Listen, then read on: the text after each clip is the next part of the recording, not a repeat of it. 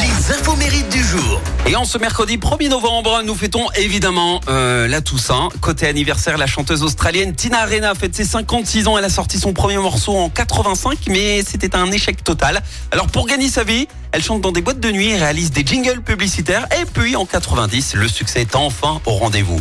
C'est également l'anniversaire de l'entrepreneur américain Tim Cook, 63 ans. Il est l'actuel directeur général d'Apple. Son premier job était livreur de journaux. Il a ensuite bossé pendant 12 ans chez IBM avant d'intégrer Apple en 98. Il est devenu le vice-président chargé des opérations mondiales, expert dans la réduction des coûts.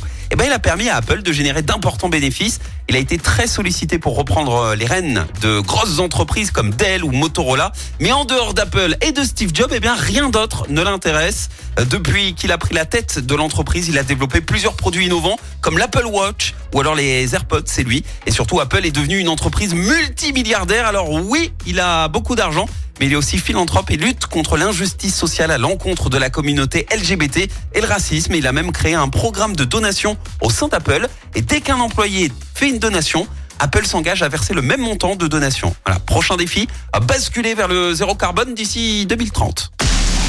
La citation du jour.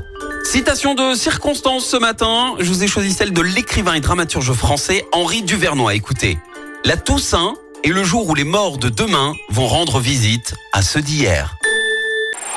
Écoutez en direct tous les matchs de l'ASSE sans coupure pub, le dernier flash info, l'horoscope de Pascal et inscrivez-vous au jeu en téléchargeant l'appli active.